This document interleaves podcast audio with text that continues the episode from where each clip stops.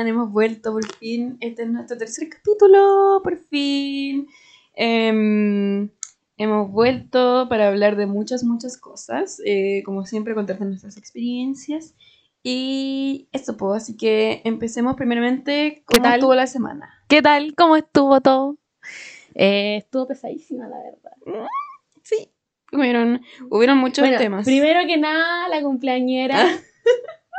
Estuvo Sí. cumpleaños aquí nuestra querida Coté. Sí, tuve de cumpleaños el martes. Y ahora puedo decir que tengo 22 años. Uh. Cabra chica. ¿viste? A, a ese nivel de cabra chica somos. Sí, para que sepan. Mucha gente no sabe cuánto es nuestra edad. No, ahora tenemos las dos 22. Pero yo tenía 21. Ay, 22. Ya. Sí. Em, ¿Qué más? Lo más importante, po, anticonceptivos con receta. Ay, sí. Oye, París, una desconexión total con el mundo, ¿ah? Definitivamente. Yo, cada vez me pasa que veo al gobierno y digo, cada vez más eh, estas personas no están conectadas con Chile. No cachan nada. No, loco. no, cachan, como- de verdad no cachan. Y sinceramente fue súper agobiante, pero muchas personas, yo tengo amigas que se agobiaron porque necesitaban comprar su pastilla como ese día y no les dejaron porque tenían receta. Y bueno, esto vamos a hablar más adelante, porque hay que explicar un poco quizás, porque sé que tenemos quizás audiencia que no cacha mucho de método anticonceptivo, Claro. normal.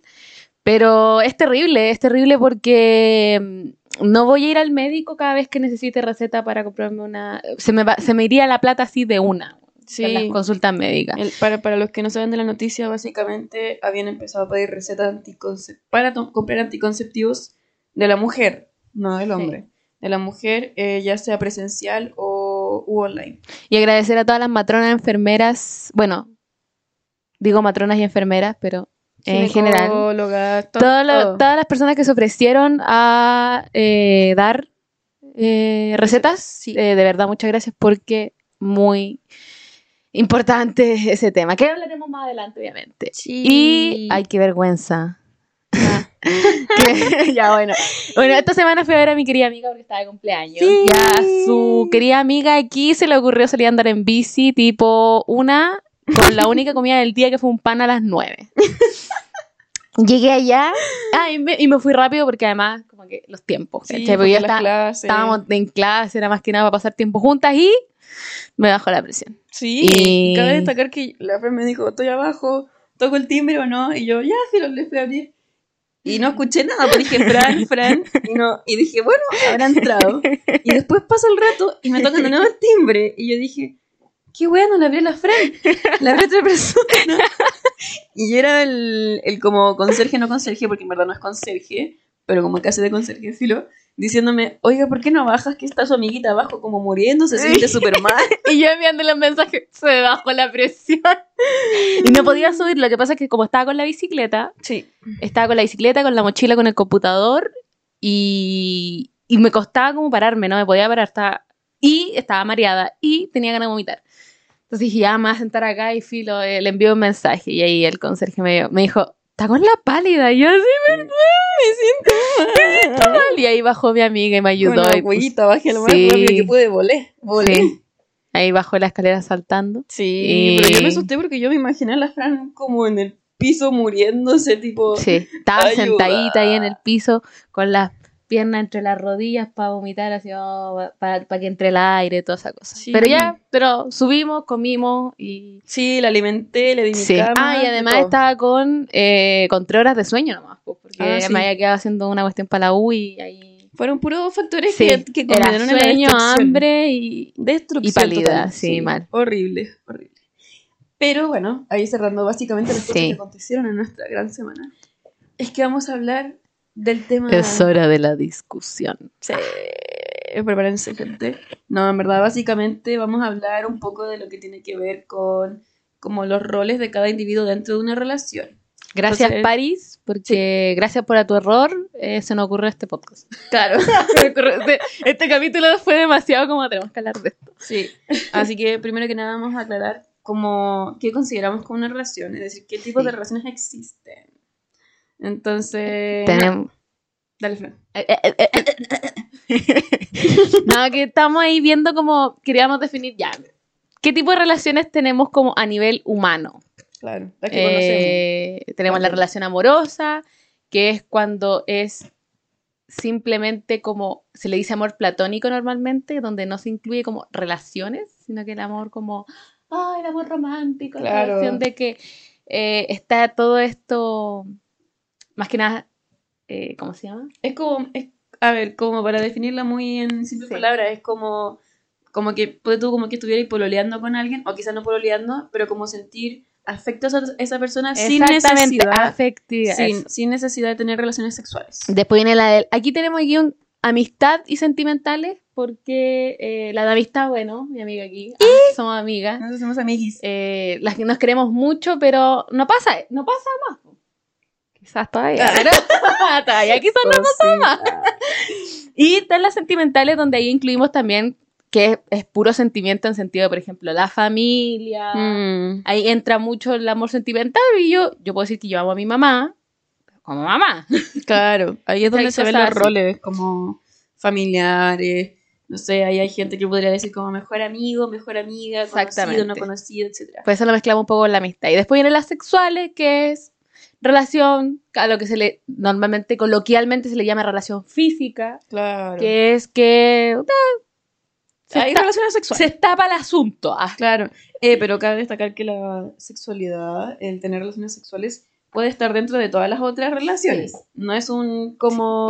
amigos con ventaja, una Claro. pareja formal. Un... Ya no me meto en la cuestión de. Porque todos sabemos aquí que entre familias, se- se- los primos ahí ya cachamos el chiste. Sí, ya pues, sí. cachamos el chiste de los Sí, primos. totalmente. Pero sí, tenemos eh, bien claro que, que pueden ocurrir también una con otra, así puede quedar hasta la cagada. Bueno, Sí, pues, pues, eh, todas estas relaciones se pueden combinar. relaciones de novela. Sí, totalmente se pueden combinar entre cada una. Sí. Pero ahora finalmente como a lo que nos vamos a dirigir, yo creo personalmente, es al tema de las relaciones de pareja. Exactamente. Pero que igual queremos como dar contexto porque igual sabemos que las situaciones que vamos a hablar no solo sean en pareja.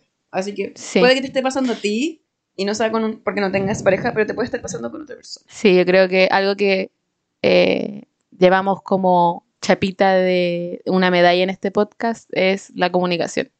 Sea con tus amigos sexuales, sea con tu pareja, con tus parejas, seas poliamoroso o lo que sea, la comunicación dentro. Y es muy importante y por eso queremos tocar este tema de los métodos anticonceptivos, roles de género, etc.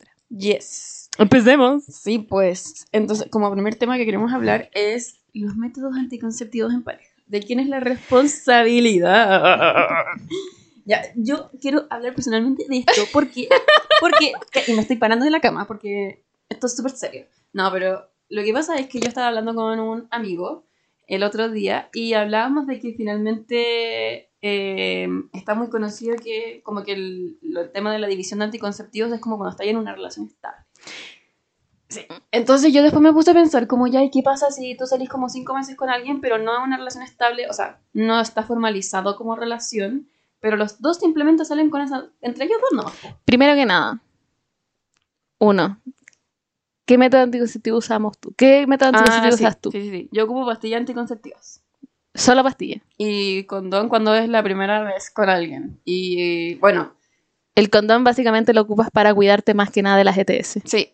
Exactamente. Yes. Resumen. y yo eh, priori- priorizo el condón, la verdad, porque eh, yo todavía estoy en la búsqueda del método, el método anticonceptivo que mejor se adapte a mí. Sí. Entonces, obviamente queremos evitar ahí, entonces, condón, pero eh, cuando estoy en pareja normalmente me dedico a las pastillas anticonceptivas. Sí, igual cabe destacar que yo personalmente ocupo pastillas sin otro método porque yo soy media neura y como que necesito saber que yo me tomé la pastilla. Sí. Y me pasa que si tengo, no sé, po, un chip o la T o lo que sea, me da miedo no saber si está haciendo efecto o no. Como que de hecho pasa. Sí. Normalmente cuando te inyectas la- el dispositivo, el que va debajo de tu brazo, el dispositivo que va re- eh, soltando hormonas, se recomienda eh, hacerte test de embarazo regularmente, por si acaso. Imagínate, pues qué miedo. O sea, bueno, eso puede pasar con cualquier método anticonceptivo, pero finalmente a mí me pasa que yo necesito saber, ponte- porque ponte tú, si no me la tomé es como, ya, con razón, ¿cachai? Pero si no, Pero si tu, tu dispositivo no está, hay gente que se- le sale la guagua con la tela en la mano, bueno. sí, entonces, por ahora, esos son los métodos que nosotros ocupamos. Sí. Bueno, prosiguiendo. Pero siguiendo Con mi entonces, anécdota. Era que Eh, ya, po, yo estaba hablando con este amigo y le dije que a mí me pasó que yo la última vez que salí con alguien, salí como cuatro meses aproximadamente. Pero esos cuatro meses solo salimos entre los dos. yo tengo entendido eso, por lo menos. Eh, bueno, y finalmente yo dije como, loco, yo tomé todos esos meses pastillas anticonceptivas para que nosotros claramente no ocupáramos condón y los dos estábamos claramente sanos. Eh, pero finalmente yo pagué esas pastillas anticonceptivas, po. Eh, el rango de. Yo, por lo menos, he llegado a pagar. Le contaba, de hecho, al otro día a la Cote que Oh, sí, muy impactada. Yo llegué a gastar 50 lucas en pastillas anticonceptivas. Al mes. Porque al mes. Al mes, chiquillas. No, es que esto no era al mes. El paquete que te dura 3, 4 meses costaba 50 lucas. Pero ¿cuál era la cosa? Es que no me llegaba la menstruación. Claro, sí, sí, sí. Pero tenía que tomarme las pastillas durante. Eh, me costaba como 15, 20 lucas como las, al mes, por Oh, ejemplo. A mí, a mí actualmente con descuento, porque Sí. yo claramente ocupo el descuento de la Cruz Verde, eh, me sale 11 lucas, pero acá en Ñuñoa. Sí. Y eso es porque finalmente mucha gente compra más de esas pastillas Ñuñoa. Cuando yo las compraba en Puente Alto, como no la compra tanta gente, le suben más el precio, obvio. Y me salían como 15 o 16. Con Entonces, descuento. pero más o menos el rango está entre las 10, 20 lucas.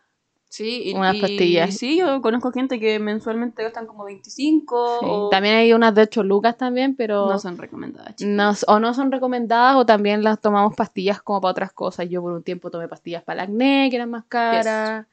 Eh, pa- para... eh, hay pastillas anticonceptivas en lactancia que tienen que hay de- hay Entonces ahí está la cagada ahí con, la- con la cantidad Las de pastillas. hormonalmente tenemos una. Y, y nada, pues es, es cara, es cara la cuestión, pues entonces... Entonces yo, yo planteaba como finalmente, igual después ya procesando lo dije, igual penca, porque si yo estoy, como que nosotros ya nunca se llegó a formalizar ese, ese tipo de relación, pero igual si salíamos solo los dos. Y fueron cuatro meses, en de que los cuatro meses pagué yo las pastillas y él claramente no pagó ningún condón porque no lo ocupábamos. Como que igual pienso Sí. como, bueno, Hay y que la llegar- responsabilidad y el consenso, a ver, a ver. Sí, pues... eh, siempre, las cosas siempre se hacen de a dos o más, Sí, hablando en pareja poliamorosa. Pero es fome, como claro, ver que tú tenés que. Y después, si algo pasa, tú te tenés que dar el reto de alguien o. Puta, pero es que tú no. Que te- tú no, no hiciste esto. claro, no te hiciste tomaste la esto otro. Y es como, puta.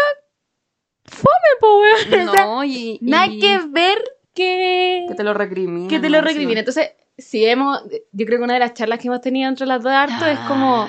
que me acuerdo y me rabia. Ah, es una de- se debería llegar a un consenso entre los dos. Y tú hiciste una encuesta, de hecho, en donde preguntaste si... Es que he hecho tantas es encuestas. que ya. ella se encuesta en Instagram. Sí, yo hago muchas encuestas en Instagram sobre estos temas. Que si le preguntaste a gente si es que se repartían el precio de la pastilla anticonceptiva, Ah, sí, me acuerdo. Sí, sí, sí, sí. Lo he preguntado, pero cabe destacar que mucha gente siempre me responde cuando están en una relación. Sí. Siempre es la limitante de la relación. Y yo pienso como, como ¿por qué no al, bueno, a la otra persona, al hombre por lo general, no le nace como siquiera si estáis saliendo con una mina, como, como por tres meses o cuatro Claro. meses plantear el tema, como, oye, ¿sabéis qué? He cachado que no me he ocupado condón y hemos ocupado puras pastillas anticonceptivas y las has pagado todo tú, ¿cachai? Como, te ayudo yo, las pago yo este mes. ¿cachai? Como, chiquillos, de verdad, es un tema súper importante. A mí, la única Sí. persona que alguien me pagó mis pastillas anticonceptivas fue mi primera pareja. Y mi segunda pareja se hacía el hueón. Y yo varias veces intenté sacar el tema, pero No, es terrible. Es un, y, es un y gasto jamás, grande. sí, y jamás me lo ofreció. Y estuvimos como nueve meses. O sea, nueve meses yo pagando las pastillas sola. No es. sí. Entonces, no sé. Siento que es algo que se tiene que conversar en la pareja. Porque si se llega al consenso, no, ¿sabéis que Yo las pago porque hay gente que le salen gratis por. por, eh, Por ¿Cómo se llama temas. esto? Sí, por, convenio, cosas así. Ya, acá, en Chile, acá en Chile, si tenés tú un familiar como militar o Pero es algo de- que no se también. conversa y que yo me acuerdo que tampoco como que te enseñaron que se tenía que conversar. Como que. Yo agradezco que mi mamá es la... Pero mi mamá, porque el resto de mi familia ni cagando. Pero como que mi mamá... Bueno, es que mi mamá... ca- Eh, contexto, mi mamá me tuvo a mí a los 19 años y a mi hermana a los 18. Entonces, claramente, cuando yo tuve 18 y 19, mi mamá no quería ni cagando que tuviera hijos, pues porque no quería que se repitiera la Mm. historia. Y yo tampoco quería, claramente. Entonces mi mamá siempre eh, me lo implementó y me dijo como, oye, ¿sabéis qué? Esto es responsabilidad de los dos y Sí. siempre, no sé, cuídate y como que me enseñó todas esas cosas. Pero por lo general, hay mucha gente que no le enseñan. O te, o te dicen como no, que la mujer tiene que tomar pastillas. sí, Y nunca se habla, como que es o estás tomando pastillas o tienes otro método anticonceptivo, pero nunca es. Él pasa lo mismo cuando se llega al hecho de la conversación del aborto, de la responsabilidad. Siempre se dice como, pero ¿por qué ella no se cuidó? ¿Por qué ella no abrió las piernas? ¿Por qué? Y nadie se pregunta, ¿y dónde está la otra persona? O sea, una guagua se hace a dos. Pues Y siempre se cuestiona a la, a la mujer que ella es la que te, te tiene que cuidar, ella es la que tiene que hacer esto. Y es lo mismo aquí, porque est- todo se hace de a dos. ¿Por qué nunca se cuestiona por qué el hombre no, por qué no se hace la vasectomía del hombre? Nunca, Pues sí. nunca se cuestiona No, eso. Y cacha que yo he escuchado muchos hombres que me han dicho como, es que no sé si es 100% reversible y no sé qué. Y yo pienso como, como ya, pero bueno, como que... la- Hay estudios. Sí, Los como- mismos estudios de la pastilla anticonceptiva se hacen para... Y de hecho, sorry, pero al hombre se les cuida más con todo esto de lo adverso. Como que También. cada vez subimos más el tono Sí, de voz. Ah, sí, es que esto igual me, me desespera, pero para cuando, cuando hacen cosas como, y tampoco le voy a decir, ay, es que los hombres son personas", pero No, es una sabemos- realidad de que cuando se está, se le hace estudios, Sí. Se prioriza mucho, si hay más eh, efectos negativos para los hombres, se hacen más estudios. Pero mientras que con nosotras han probado, probado, probado en el mercado. Sí. Yo quiero sacar ahora a mi lado profesor, profesor de sexualidad. Sí. Yo leí un paper que de hecho lo tengo aquí justo abierto para eh, decirles el nombre y el autor y todo eso. Se llama Mujeres Adolescentes Conviviendo en Pareja, Negociación en Sexualidad y Autonomía en la Toma de Decisiones desde la Perspectiva de Género. Es de Daniela González Aristegui y bueno, la fuente es del 2020 de Estudios Feministas y publicado por Instituto de Estudios de Género de la Universidad Federal de Santa Catarina. En fin, lo que quiero rescatar de este paper que tuve que leer, que sinceramente me impresionó, porque en verdad este estudio está hecho básicamente en Santiago de Chile. O sea, no es algo lejano, está hecho aquí en Santiago. Y se hizo desde el 14 2014 al 2017, que tampoco es un periodo muy lejano. Eh, y básicamente habla de que finalmente como las mujeres eh, como que se veían de cierta forma obligadas a tomar pastillas anticonceptivas porque el hombre le decía como, es que si tú ocupas otro método, yo voy a dejar de estar contigo. O es que no, porque si ocupas otro vas a engordar. O es que no, porque tal cosa. No, es que tú tienes que hacer esto y esto y esto. Y todo finalmente recaía en la mujer. Y chicos, Exactamente. 2017 no es muy lejano. No. No, es para nada de Yo estoy segura, segurísima que esto sigue pasando actualmente. Sí, totalmente. Y de hecho, finalmente era brígido porque la, el rango de edad que se estudió en las mujeres era de 18 a 21 y el de los hombres variaba como de 18 a 30 porque habían mujeres de 21 que, bueno, lo cual yo no estoy muy de acuerdo, pero eso es Pero otro puede tema. pasar, son mayores de edad. Sí, eso es otro tema, de que tenía una pareja de 30 y finalmente es muy brígido como otros factores ya empiezan a Sí. influenciar ahí y ella decía como no, es que él tiene 30, entonces él sabe porque ha experimentado con otras No, mujeres. no, no, no, no. De hecho, hay muchos hombres de 30 que yo creo que todos sabemos que ah, la edad no importa tanto en el conocimiento que tengan. Para nada. Así que, de verdad, chiquillos, para que vean, este, este tipo de estudios existen, se siguen haciendo y es muy brígido que no son Sí. lejanos y que se publiquen, se publicó el año pasado. Es decir, Exactamente. es verdad, como que yo cuando lo leí quedé en shock, como que entré en mucha depresión Sí. después de leer ese tipo de cosas. Y, y de nuevo, esto no es un ataque, ¿ah? yo, yo no, no estoy atacando aquí a los hombres. No, pero es un tipo de es importante destacar lo que está pasando. Sí, totalmente. No es culpa de una persona, Es es, culpa de culpa, de, los un sistema que está implementado. Sí, Por si igual acaso. también, también podemos reconocer de que sí, también hay casos en el que el hombre, como que también la mujer, no sé, o se saca el condón, o Sí. dice que está tomando pastillas y no, también reconocemos ese tipo de casos. Pero, Pero, son casos aislados en comparación a lo general. yes, Estamos hablando de... est- Estudiamos ya. Ah, estamos estudiando para, leer la información. ya. Sí, totalmente. Pasándonos un poco a temas de re- relación. Yes. Eh, algo que estuvimos conversando una vez con la, con la Coté es cómo eh, la sexualidad se va amoldando y una de las cosas que influencian esto son como nuestros eh, Ideales. ideales, cómo se forman estos ideales, de dónde vienen y una de las cosas que dijimos así como, por ejemplo, mucha gente, Chayanne está así, pero Dios, Bueno, sí. hoy en día. Y One de hecho, Direction, Justin Bieber. Sí, me acuerdo que. ¿Quién era que una vez le dije a la Cote? Es este, este gallo puede ser viejo y todo lo que sea, 30 años. Viejo, no 30 me años, acuerdo, no me acuerdo 35. quién No, era. tampoco Sí, me acuerdo. que me dijiste. Pero si él me llega y me dice, te llevo y me hago cargo de ti y no sé qué, ya. Voy. Voy, de cráneo. de hecho, la que te lo si me dice, te la quiero chantar, loco. Voy. Me entrego, me entrego, Ah. tenga 35, da lo mismo, pero no sé. Ah, ya me acuerdo quién era. ¿Quién era? Qué vergüenza. Porque es una, es una mala persona. Él últimamente me he dado cuenta que, como papá, por ejemplo, es como era yo. Pero, no me acuerdo, pero era Tom Cruise. A mí me gusta Sí. mucho su personaje. A mí me gusta mucho las películas de acción que él tiene. Es que, guachito horrible. Pero, pero, pero me he dado cuenta que como papá es como el hoyo. Sí. Eh, entonces ahí como que me baja un poco la cuestión, pero yo le decía que hubo un momento de mi vida donde si él me decía, y él tiene sus años, po, mucho, Sí. muchos años más que yo, si él me decía un día así como, loco, escápate conmigo, ah, tiro toda mi vida por la borda voy por la ventana. sí. chao. Sí, finalmente lo que queremos llegar con esto son los ideales que la gente crea eh, como por estos actores o cantantes O- o, ídolos, lo que sí. sea. Puede ser futbolista, da lo mismo. Claro. O para los hombres también, eh, modelos o también cantantes, da lo mismo, como que finalmente creamos estos ideales por el rol que se les ha asignado también a este. Por ejemplo, algo que me acuerdo era de que hubo un momento donde escuchaba, eh, no sé, po, yo quiero una mujer que tenga las ca- el movimiento de caderas de Shakira, ¿cachai? Ay, o que tenga como las curvas de Beyoncé. Sí, y es como, Como puta amigo. Eh, ojalá. Ah, también quiero tener la curva de Beyoncé, pero, Sí. pero no es mi ideal. No, y de hecho, el otro día también le envié un. La Camila Cabello. No, Gallardo, perdón. Ujú. Perdón, perdón. La Camila Gallardo, esta cantante chilena que yo la encuentro terrible regia. Y me da depresión ver sus fotos, pero es que es terrible regia.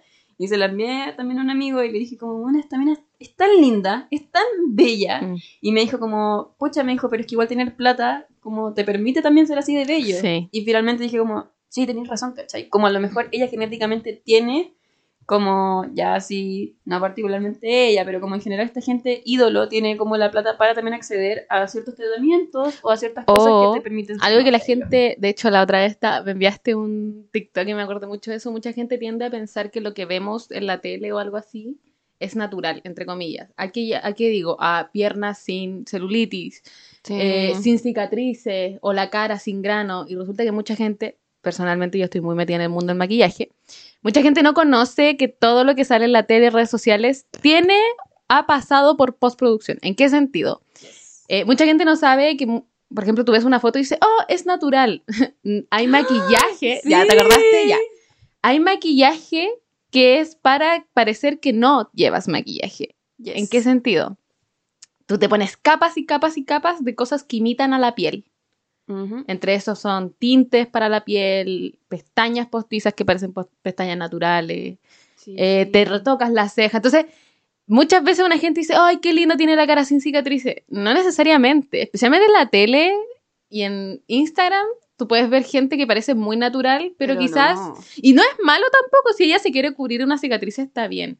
Pero es no, no, no. decir, esto es lo normal, esto es lo bello. Sí, no, es no- el- no hay que normalizar esas cosas porque de verdad que no. Sí. No. De hecho, a mí me da risa, como que yo pero tengo muchas pecas y en mis fotos por lo general no se ven mis pecas porque no, no entre los efectos y todas Sí. las cosas no se ven mis pecas.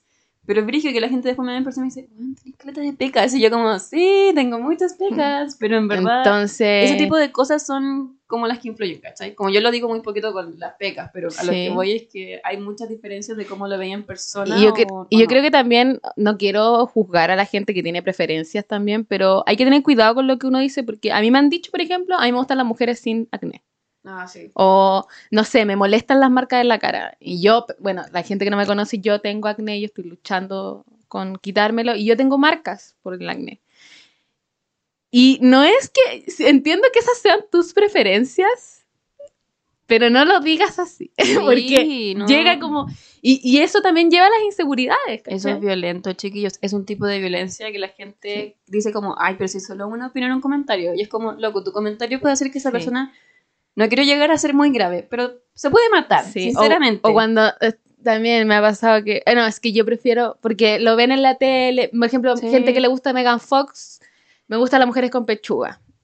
Y igual uno, uno empieza, o quizás también le pasa a los hombres. también Sí, creo, yo que sabéis cuando El Co- tema de los pelos también. Sí, conozco a gente, por ejemplo, también yo soy culpable de decir, ay, me gustan los hombres con un poco de pelo en la cara, ¿cachai? Como con barba. Y después, Ay, igual me pasa. y se lo decía, Me igual me pasa. Sorry, pero. y después empecé a pensar así como, chuta, ta- tampoco no, Sí. no tengo un gusto en general. Pues Entonces quizá alguien, yo he visto hombres que son acomplejados de, no te- de que no les crezca pelo en la, en la cara, como yo barba. tengo amigos que son acomplejados de su exceso de pelo o de simplemente el hecho de como no poder crecer, como lampiños musculaturamente. también. Sí. Pues tú, mi hermano, mi hermano le decían huesitos en la familia, de cariño, ¿cachai? Y bueno, él, mm, que yo sepa, nunca le afectó, él, él en verdad como que yo creo que igual le gustaba, pero si lo pensáis, mi hermano igual sufrió muchos años en el que no podía subir de peso, era tan flaco y comía, comía y como que creían que a lo mejor tenía algún tipo de enfermedad, como que ya llegó a ser un tema.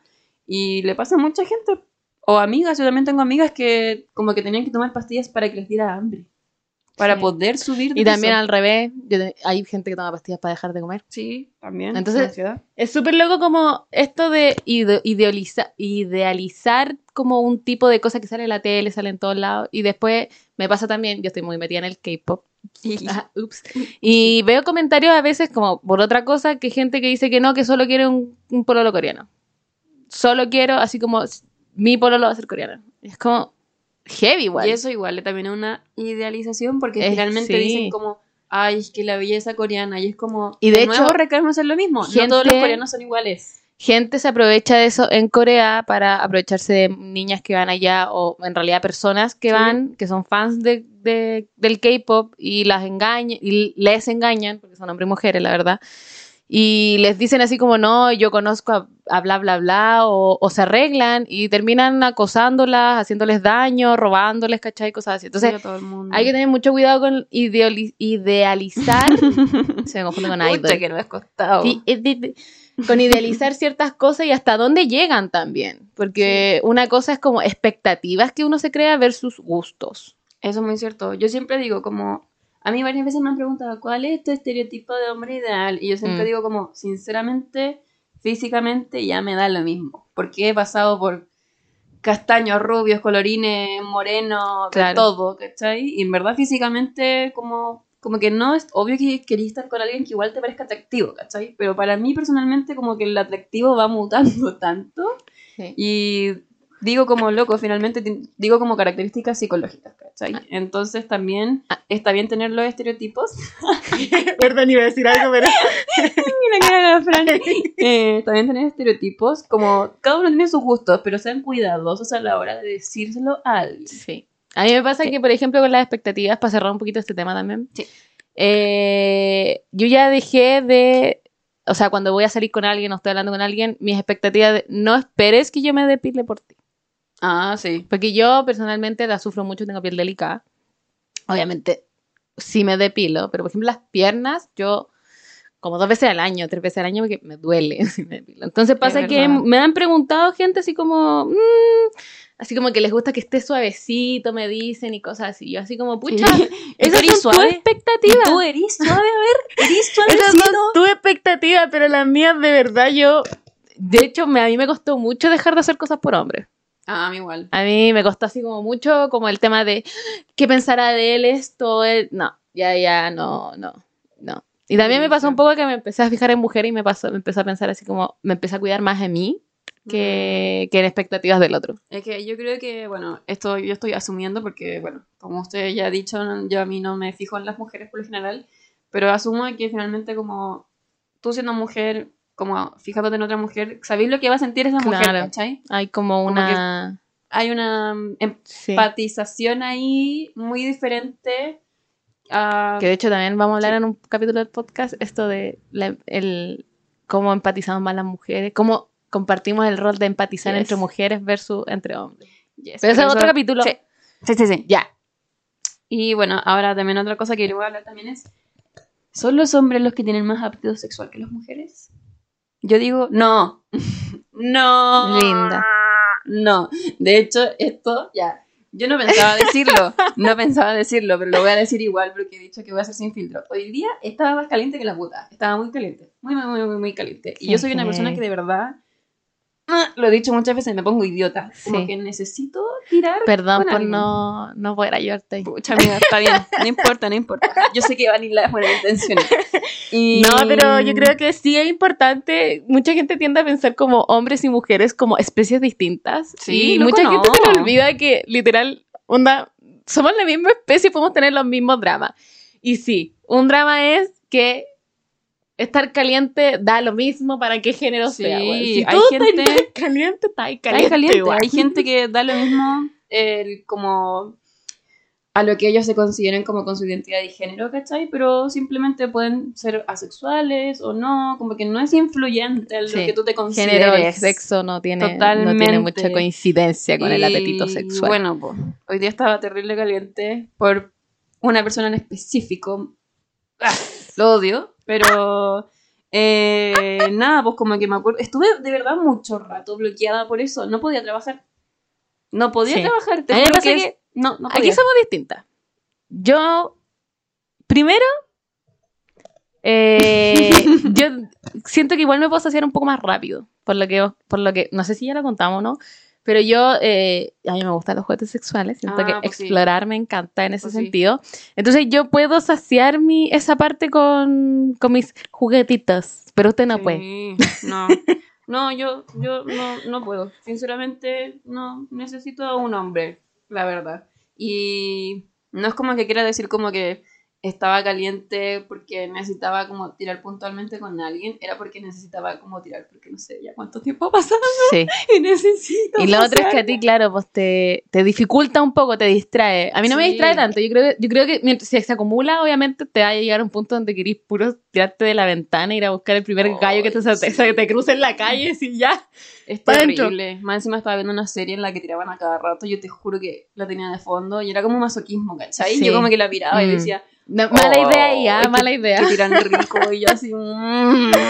Entonces sí, yo encuentro que en eso ahí somos un poco más distintas. A mí no, me, no, me, no me molesta como en las tareas diarias. No, a mí sí. De hecho, me acuerdo de la vez que me di cuenta de esto, veo que me hablaste por WhatsApp y me dijiste, estoy caliente que la cresta. Más Estoy encima- enojadísima, como que de verdad estaba terrible torpe, así mal palo de yo. hecho, de verdad, es que de verdad me pongo como torpe, como que no puedo hacer nada. Más encima después de eso, iba a partir para acá, para la casa de la Fran, y llegó mi conjunto de lencería, uno de los tantos que he comprado, y fue como, ¡Uy, qué rabia! No poder estrenarlo, no poder estrenar ninguno de mis nuevos conjuntos, ¿cachai? Entonces me dio más rabia aún. Fue horrible. Qué Pero bien. lo que quiero llegar es que, no, claramente los hombres no tienen Sí. más apetito sexual. Mucho, y- mucho mito andando por allá. Sí, eso de hecho, en, en- bueno, en el paper que les nombré anteriormente también hablaban de eso y de que las mujeres siempre decían como, es que el hombre es así, el hombre tiene mucho apetito sexual, más que la, más que la mujer, como que el hombre es más caliente. Y después como que se hacía otro estudio y era como loco, en verdad, no, como que simplemente está normalizado de que supuestamente el hombre es así porque está caliente, pero no, po. ¿Te paso una pregunta personal? Esto está aquí. Ah, Sí, está ahí. ah, ya sí, dale, dale. ¿Qué papel ocupas en la cama? Ah. No, pero es que queríamos hablar de esto. Porque lo que pasa es que... Por un segundo creí que iba a decir como cualquier otra pregunta y me No. pasé cualquier rollo y yo entré en pánico. Te juro que mi corazón se aceleró. Lo que pasa es que sí, hemos estado hablando con la Cote que eh, esto mismo de los roles que ocurren en la pareja es que está típicamente mencionado que, eh, que el hombre tiene que ser el activo, la mujer la pasiva y que... y- ay, no, no Ay, sé, se me ocurrió otro que- paper para nombrarlo, ya, perdón.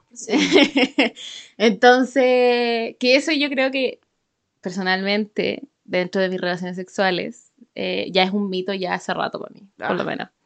Pero lo que sí es que yo, personalmente, eh, me gusta que como que, que me regaloneen. ¿Por qué? Que Porque yo, dentro de una relación, yo suelo mimar mucho. Mm, pues sí. Yo, no sé, eh, me gusta regalonear, me gusta cocinar, sea con hombre o con mujer, me gusta como... eh, me gusta como dar ciertas muestras de afecto, ¿cachai? Sí. Entonces, Ah, eso es cierto. me pasa que cuando estamos teniendo relaciones, como que me gusta que eso que yo hago, no, no es que le voy a decir, lo hago por ti, hazlo por mí, no. No, Pero que una de las devuelva. dinámicas que me gusta es que como que me mimen a mí en ese momento, porque además, no sé, No sé si me calienta, la verdad, no sé, pero me, me gusta Pero que como Está bien. que te hagan cariño, que te pasen la manito por el cuerpo, todas esas Que cosas te que uno dice así como, acaricien. Pero, pero sí, eso personalmente. ¿Y tú? No, yo. Está difícil, como que. Ah, He tenido muchos lados. Yo creo que aquí es brígido como mi sexualidad ha ido mutando. Como que el otro día me puse a pensar y dije, bueno. Como que claramente hay cosas que yo. prácticas que yo antes hacía, como. No quiero decir bondage, porque finalmente no era bondage como tal, pero era como. Como que para allá iba. Sí, como que para eso iba. Y el rol como de que. Claramente todo consensuado. Cabe destacar que todas mis relaciones así sexuales han sido consensuadas. Pero como que dejar como que el hombre como que te agarre, ¿cachai? Como que te sostenga o que como que... No quiero decir como ahorcar, pero como ese tipo de cosas. ¿cachai? manita en el cuello. Claro, Pero sí. póngame la manita en el cuello. Pero igual como generar presión, ¿cachai? O como que te agarran por detrás y como Sí. que decir como que si tú no haces algo como que te van a castigar sexualmente, como que Sí. yo igual accedí a ese tipo de cosas, pero ahora lo pienso y digo como ya no me ahora, gusta, ¿cachai? ahora es al revés. Sí, Ella es la No, que te dice. Te voy a castigar. Te va a dar terrible duro, loco. No, pero sabéis que ahora me gusta a mí, sinceramente a mí me gusta mucho provocar. Pasa el potito. Vas el poto loco. no, pero en verdad es muy cierto, me gusta mucho provocar. Ponte tú. Eh, he tenido, he hecho algunas prácticas que yo creo que no son, chiquillos no las hagan porque en verdad puede provocar un accidente, pero ponte tú masturbar al hombre mientras maneja, como que... Weón, qué peligroso. Yo sé, yo sé, yo sé, pero es que como que está ahí, ¿cachai? Y mi mano está acá y como que Y mi me mano se llama, mueve. mi mano se Y es ahí mueve. donde el jean se interrumpe. Sí, ¿cachai? Y me gusta poder finalmente como que verlo ahí sufriendo, intentando concentrarse así como, ¿cómo te para? Y yo, ¿no? ¿Qué cosa? ¿Cachai? Así como, ¿de qué estoy hablando si no estoy haciendo nada? Como que ese tipo de poder me gusta, pero igual me gusta como Ah. Le que gusta sea recíproco. Le gusta ¿cachai? tener poder a la niña, Sí. le gusta tener poder, ¿ah? Para que sepan, pues, para el futuro, ya Sí. saben ya. Si no les gusta, no se metan conmigo sexualmente. Exactamente. Pero igual me gusta que sea al revés. Como que no siempre que tener el poder. Como que se haga un juego ahí Mm. de jerarquía, de rol jerárquico ahí. Pero generalmente me gusta a mí Qué estar heavy. ahí encima. Qué hey. ¿Viste? Nosotros somos distintos. Sí, es muy brígido. Es muy brígido. Tenemos cosas muy diferentes, pero, pero en esta cosa de ser pasivo o dominante, como se conoce en la cama, también es que se llegan a muchos temas como el fingir algo sexual. Que yo sé... Espérate, no, la pregunta. ¿Te fingió? No, en, no, en verdad no. ¿Nunca? ¿Nunca, No. nunca, nunca? No, es, No, yo que, creo es que- que a mí se me nota, ¿cachai? Sí. Entonces la vez que no disfruto, Me imagino no la fijo. No, pero me imagino la cara como- después de un... Bueno, Como que- Yo sé que Pero no es pueden que hay que destacar algo. La que usted expresivamente, con los años que la conozco, Sí. con la expresión de la cara tú puedes ver, excepto cuando está seria, porque cuando está seria mucha gente se pasa el rollo de que está enojada, pero en realidad está seria. Sí. Está como normal. Sí. Pero cuando la Coté está chata, se le nota. se- me imagino al, al gallo así encima de ella, estando todo súper bien, y la Coté con la cara de puta la weá. Con cara de me quiero morir. Es que sabéis que es una maldición. Una maldición y bendición porque igual agradezco como ser más, como que se me muestren las cosas en la cara porque hay veces que me cuesta decirlas. Pero también es como, pucha, no Se es te nota, intencional, ¿cachai? No es intencional. Pero está bien, hay que ser bien transparente, ¿ah? Sí. No, yo sí, pero es como esas mentiras blancas, que tú decís como, si yo le digo a esta persona ahora que algo hizo mal, se arruina todo el momento. Ah. Que no debería pasar, pero No, es cuando tú sabes háganlo que va a igual. pasar. Sí. Pero no escuchen a era la Fran, no la escuchen. No, es que- ya quédate con No, pero es que es como de esas mentiras blancas que tú decís, como ya, pico, déjalo pasar total, algo, algo ahí que después terminamos. Pero tengan cuidado con esa cosa porque... Pero no hay que guardárselos, ¿cachai? O Sí. sea, si tú te das cuenta ya que iban dos veces, yo creo que ya la segunda vez tú decís, aquí algo mal está pasando, loco, sabéis que a weá. Yo debo admitir que una vez con mi ex, mi último ex, que mucha gente aquí conoce, eh, como que me acuerdo que era un- una situación en la que se repitió varias veces que yo en verdad no estaba disfrutando. Como que no, no, no la estaba pasando bien. Y me acuerdo que ya la tercera vez que pasó le dije y finalmente se tornó en una discusión tan extraña como que finalmente fue muy latero. Sentí que nunca me iba a poder sacar ese Sí. tema de nuevo. Sí, Porque po. no... Es por eso que no. también esto va para los dos. Siempre todo lo que digo va para los dos, para los dos lados, pero Para los dos bandos. para, Para los, dos, bandos. para los dos lados de la pareja, digo. O sea, hay uno y hay otro. Esos Sí. dos son dos personas, o va más allá, para los poliamorosos. Para todos los bandos. Para, pa' to- todos. para todos los bandos posibles. Es que si alguien te dice algo, no es en mala. Porque a mí también una vez me dijeron así como, oye, ¿sabéis qué? Esto no me gusta. Igual yo dije así como, ego, el ego. El ego te llega. Pero también es porque era una persona distinta, pues, ¿cachai? Entonces... No a todos nos gusta lo mismo. Y, y ahí aprendí así como, no, lo que pasa es esto y esto otro. Y uno tiene que decir, ¿sabéis qué? Uno no es perfecta.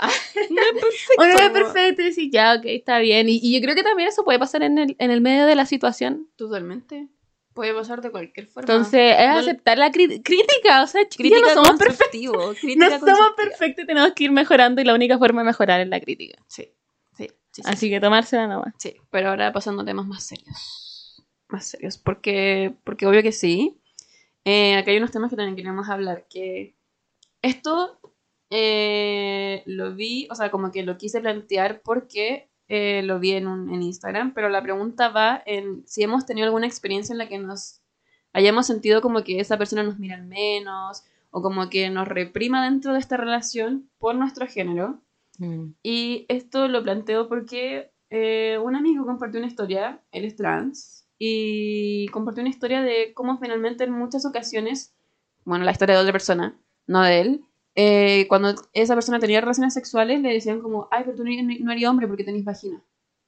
Y él como que decía, tenía que explicar como, no, si soy hombre. Y como que muchas veces lo reprimían, como que cuando él creía que finalmente lograba estar bien y que por fin lo aceptaban Mm. como eran, como que finalmente no, porque le volvían a decir como, no, es que tú tenés, no sé, como pechos o tenés vagina o Sí. no sé qué, y En este podcast nosotros aquí apoyamos eh, a, las, a las disidencias. yes, yes, Eh, yes. los pronombres. eh, aquí sí. Sí. Por si acaso, ese es un tema que aquí no se discute. No, no está en discusión. Y, y sí, es súper loco. Yo creo que nosotros no, obviamente nosotros no podemos hablar por la, tra- por la gente trans, pero em, Pero el género, muchas veces el género se tiende a eh, que la gente trans también sufre de esto, que es, son los estereotipos que uno pone. Mm. Entonces, por ejemplo, Sí. me acuerdo cuando alguien se vestía, si un, o alguien que se tenía como hombre se vestía lo más remotamente, se ponía algo rosado, se dejaba crecer el pelo, quiere Sí. ser mujer, Claro. ¿cachai? Y ahí también cabe destacar que están todas estas cosas externas a la transexualidad, que es como los travestis sí. o el tema de las drag queens, como Sí. que no, Drag no tienen nada también. que ver a veces con eso. Sí. Así que no. Eh, entonces es eso, es como súper loco como los estereotipos de género también. Gente, me acuerdo que en el colegio, cuando éramos más chicos, tenía una compañera que jugaba fútbol y la trataban así como, no, es que es como casi hombre. marimacha, en marimacha. Sí. No me acuerdo de ese término que ocupaban. Eh, marimacha. por ejemplo, también eh, es niñita, cuando tenía un compañero que lloraba, ah, que es niñita. Y, y quizás son cosas que yo creo que hasta el día de hoy quizás las llega a decir porque están tan incorporadas. Que nuestra sociedad. Que te- ah, ya, pero si no sé niñita, y es como después, ah, ah, como que la misma cabeza así como que No, dije.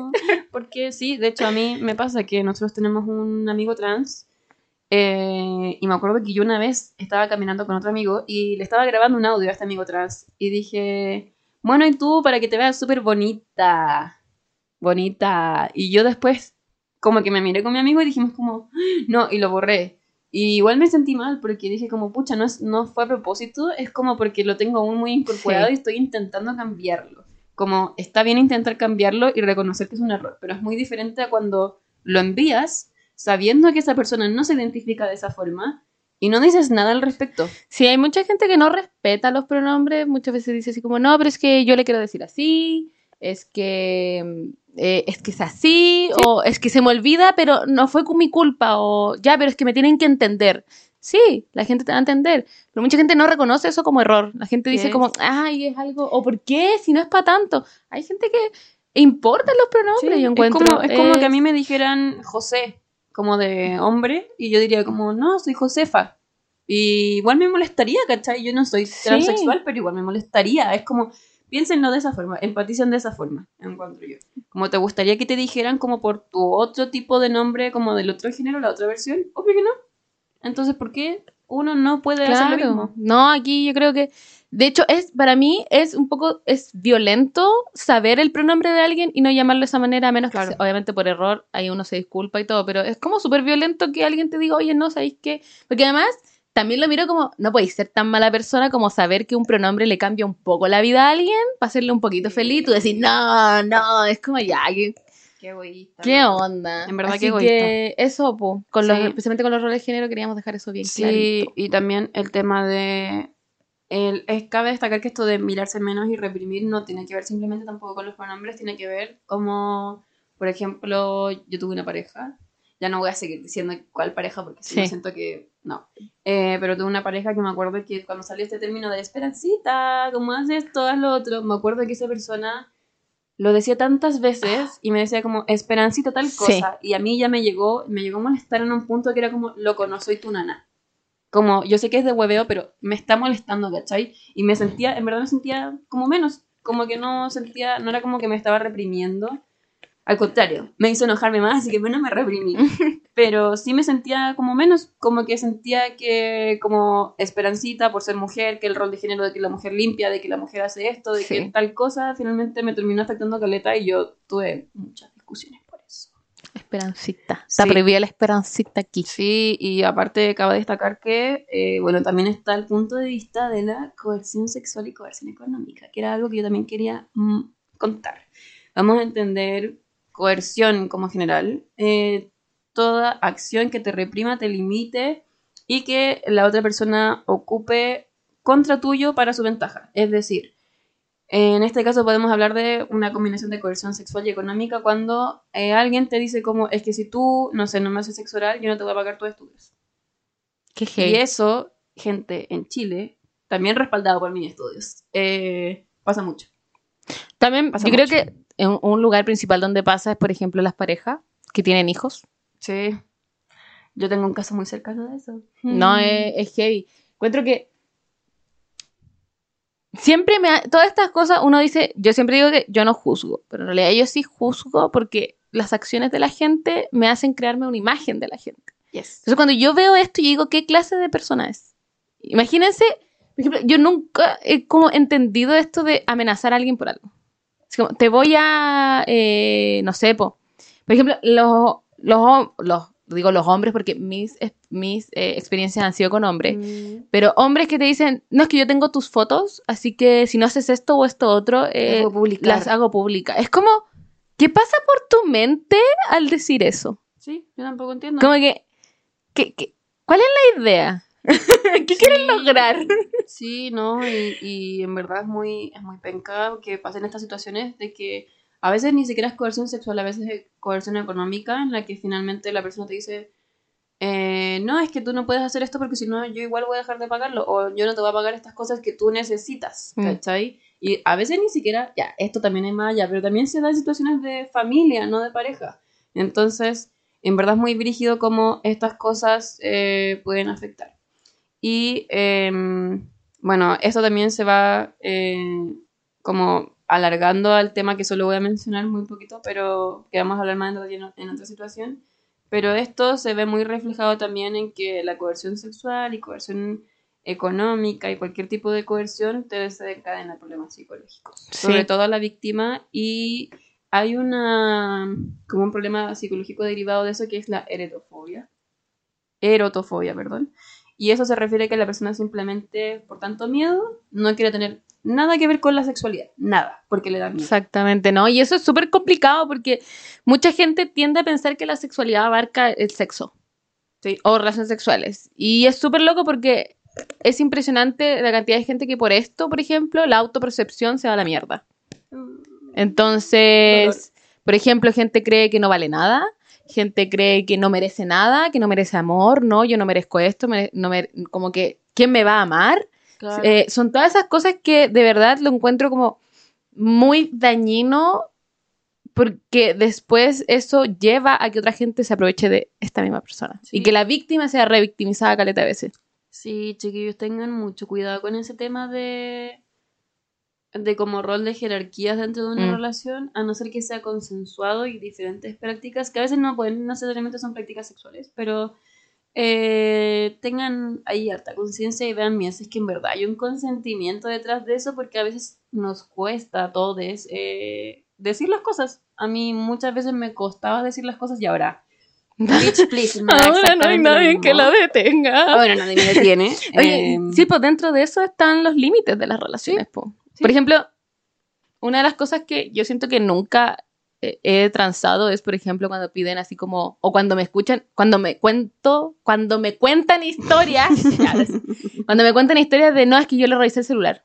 Ah, no. Yo digo así como, "Eh, eh, eh, eh", No, no, no, no, no, no, no, porque no. he oído historias de decir, no, le estaba viendo el celular y vi esto. Y yo, "Eh, pero ella te lo, pero él o ella te lo pasó, ¿no?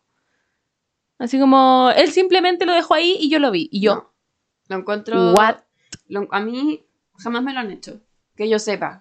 Pero si me lo llegan a hacer, para mí es como al tiro, chao. No, para mí. Sí. no, yo no transo en esas cosas. Siento que No. chiquillos están vulnerando la, la libertad de esa Y, persona. y, y me- Y la personalmente me parece extraño, aún cuando dicen, no, pero es que él me deja o ella me deja. Es que igual es extraño, sorry, pero a mí la privacidad es algo que después, una, no sé, como que, que, que tiene que ver, porque, porque,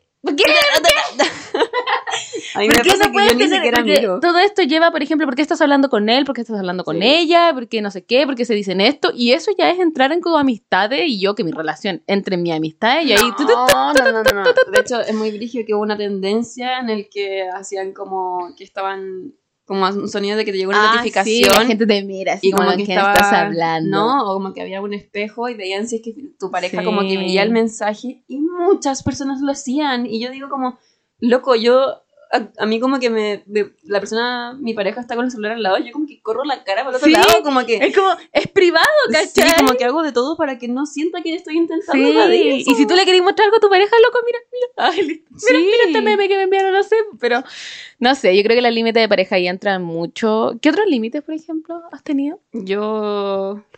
Límites como tal. Mm, no sé si a mí se me han implementado tantos límites. He conocido límites, ponte tú, de. eh, no de revisar el teléfono, pero de salir. Así como yo salgo a todos lados, yo vuelvo mañana, yo no sé qué, Mm. pero tú no te puedes quedar en la casa a dormir de tu amiga. ¿Cachai? Ese tipo Ay, de cosas para mí es como. ¿Por qué, por qué esa persona te va a impedir en la Sí. casa en la que tú te quedas? ¿Cachai? Como que no esa falta de confianza. Bueno, tú sabes, la gente que iba a saber, a mí me gusta mucho quedarme dormida en la casa de la gente, o que la gente se venga a quedar a dormir. A mí Ah, me sí. encanta pasar tiempo con la gente, yo soy, ay, soy no muy pegote, sí soy pegote, pero bueno. pero tienes tus eh, límites de pegoteo. Pero sí, Si no, pero me gusta, por no ejemplo, por ejemplo, cuando la cotea a veces viene, le digo, quédate, pues, ¿cachai? O No venía. me dice eso hace mucho tiempo. Oh, Es broma, oh, amiga, me dolió. Ah. Entonces, yo no tengo problema que se queden. A veces me pasa también que, como yo vivo un poco lejos de mis amigas de colegio, a veces tengo que decir, oye, me puedo quedar, a quedar, a a quedar a Pues sí. dormir y la cuestión. Y eso pasaba con amigos y con amigas. Entonces pasaba que yo a veces estaba en una relación y le decía, no, estoy en la casa de tal amigo. Y como que quedaban como, A la cagada. Así como así, como ya. O también cuando le contaba a mis papás, yo estaba pololeando, yo estaba pololeando con alguien, tenía uno, de- uno de mis mejores amigos y decía así como, no, me voy a quedar aquí. Y me decía, ¿pero eso estoy pololeando? ¿Y él sabe? Ay, Y sí, yo, a ver, dicho tantas veces. Conozco a esta persona primero que el primero. Así como que mi amigo es mi amigo primero. A mí me Y, pasó con... y eso también como que sí. siento que no confían en ti. Es como, loco, ¿por qué me tienes?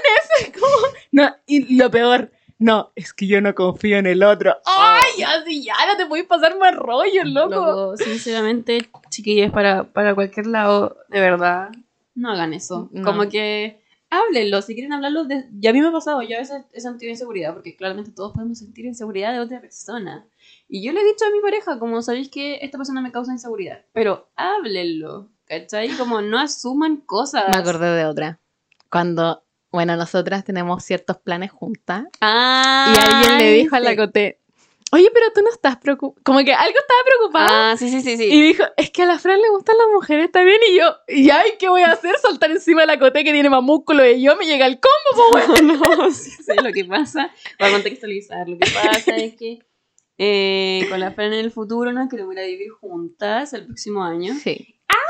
Ya, y la cosa es que eh, varias gente sabe que la Fran como que también le interesan las mujeres, pues. Entonces como que finalmente me, me han preguntado, mucha gente me ha preguntado así como, oye, pero ¿qué onda? ¿No va a pasar algo? No sé qué. ¿Por qué me tienen? Y yo como, loco, si fuera a pasar algo igual, como... Sería decisión nuestra de las dos. Sí, como, ¿qué importa, cachai? Sí. Y aún así, yo confío en la Fran en que nosotros como que tenemos ese tipo de confianza para hablar de esas cosas. ¿cachai? Sí. No, como que no... Nah. Además, no me iría a vivir con alguien que me gusta, la verdad. Sí, yo tampoco. A no ser que fuera mi pareja como de sí, mil años. como de... sí. Sí, sí, sí, sí. Sí, Así sí, que- sí, sí. sí. Pero ya, para ir cerrando esto que es interminable y que sabemos Sí. que finalmente igual este capítulo tampoco ha sido, ha sido un poco más serio, porque realmente igual tenemos que tomar... La verdad es que estábamos bien enojados con París. Ah, tengo Sí. que decir. Ese, ese con cuestión, todo, ¿sabéis que yo, Sí. yo con, con, con Chile? Sí, ya, como que Chile. activó el chip de la... ah, y dijimos, tenemos que hablar de, cier- de estas cosas, porque todo acarrea todo. Sí, porque sabemos que tampoco todo es chiste. Así que queremos hablarlo, pero para cerrar queríamos dar un, como siempre, unos consejos. Así que, Fran, Tira tu tip. Em, ¿Cómo enfrentarnos a los estereotipos del rol de género en nuestro rol como pareja? Hay que... Hay dos aproximaciones. La calmada, que es decirle, oye, tenemos que hablar de esto. Oye, Y cuando la calmada no funciona, es decirle el ultimátum. sí. Porque yo creo que muchas veces también dejamos pasar cosas diciendo es que me gusta. A mí me pasó, que era como, Uy, yo tantas es veces. que me gusta, es que me gusta, es que me gusta estar con esta persona. Y la cuestión, a veces me pasaba que ni siquiera era con pareja, era también como con amigos, que era como, ay, yo quiero, es que me encanta esta persona, me gusta pasarla bien, pero me tratan como el hoyo. Entonces, ¿qué pasó? No es recíproco. Ultimátum. Sabes que te das cuenta que aquí la weá no está funcionando, no te gusta, te va y nomás. Así. Yo sé que, sí, así. yo sé que la Aunque gente, la gente como que no tiende a hacer ultimátums porque dicen, ay, qué tóxico, pero chiquillos, ¿qué es más tóxico? Quedarse en un lugar donde no te respetan o, O no te quieren. o hacer, o claro, o que te quieren pero te tratan como el hoyo o dar un ultimátum de finalmente o cambiáis o me voy. Sí. Es. El porque- ultimátum es lo más sano. Sí, porque finalmente hay veces en las que se entiende, ¿cachai? Todos crecimos en como situaciones diferentes, entonces se entiende que hay gente que tenga trancas y que no sepa lidiar con estas situaciones. Pero si ya no cambian, si ya no aceptan, chiquillos de verdad, váyanse de ahí, váyanse. Sí. Siempre hay muchos peces en el mar. Yo hasta el día de hoy estoy con luto a veces. Así como, oh. Yo Pero bueno, Tengo muchos lutos todavía, Sí. pero pero hay que, hay que, hay hay que seguir. aprender. hay que La aprender. vida sigue. Hay muchos pececitos, chiquillos, muchos pececitos. Sí. Sí, así que nada, po. y, y bueno, por mi lado, como, como decirles que la comunicación en sí es clave, no se olviden, no tengan, no tengan pudor. Si finalmente tu pareja o tu amigo o lo que sea, como que deberían Deben- tener esa, comun- esa confianza para hablar. Y si no, no es ahí. Sí, pues. Chiquillos, de verdad, como que estas cosas de verdad son muy... Yo siempre digo, como yo sé que la gente siempre las dice, pero a la gente se le olvida. O también dicen, ay, sí, lo como que dicen sí, pero es que igual y ya, y ahí queda la cagada. Claro, es como, no, pero es que igual yo quiero tal cosa. Sí, no. No, y de verdad, o sea, yo los digo como de eh, experiencia propia. Yo hace poco, con varias personas, yo dije, bye, bye, porque dije, estas cosas no er- tienen que ser recíprocas, las amistades, los afectos, lo que sea, y si finalmente uno se queda como con, con esa sensación de querer estar ahí, con, ah, como seguir con todo, y que finalmente, en el fondo, ¿sabéis que está mal? No lo hagan. No se queden ahí, Mm. váyanse. Sí, Mírense. es importante eso. Sí.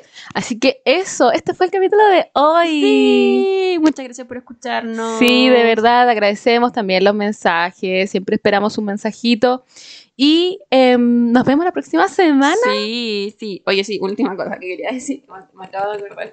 Este es un mensaje para una persona que va a saber, y tú Fran, también lo sabes, de que cuando fue mi cumpleaños, la Fran fue a mi casa, como dijimos. Y esa persona creyó que íbamos a grabar el podcast ese Ay, día. sí. Y me dio mucha pena. De verdad. Porque esa persona estaba súper feliz de por fin viene un capítulo. Sí. Y me hizo sentir muy feliz por eso. Así que muchas gracias y mucha aprecio a esa persona que siempre nos manda muchos saludos. De verdad, muchos besos y abrazos. Y también por apoyarnos, enviarnos mensajes lindos Sí. y por escuchar.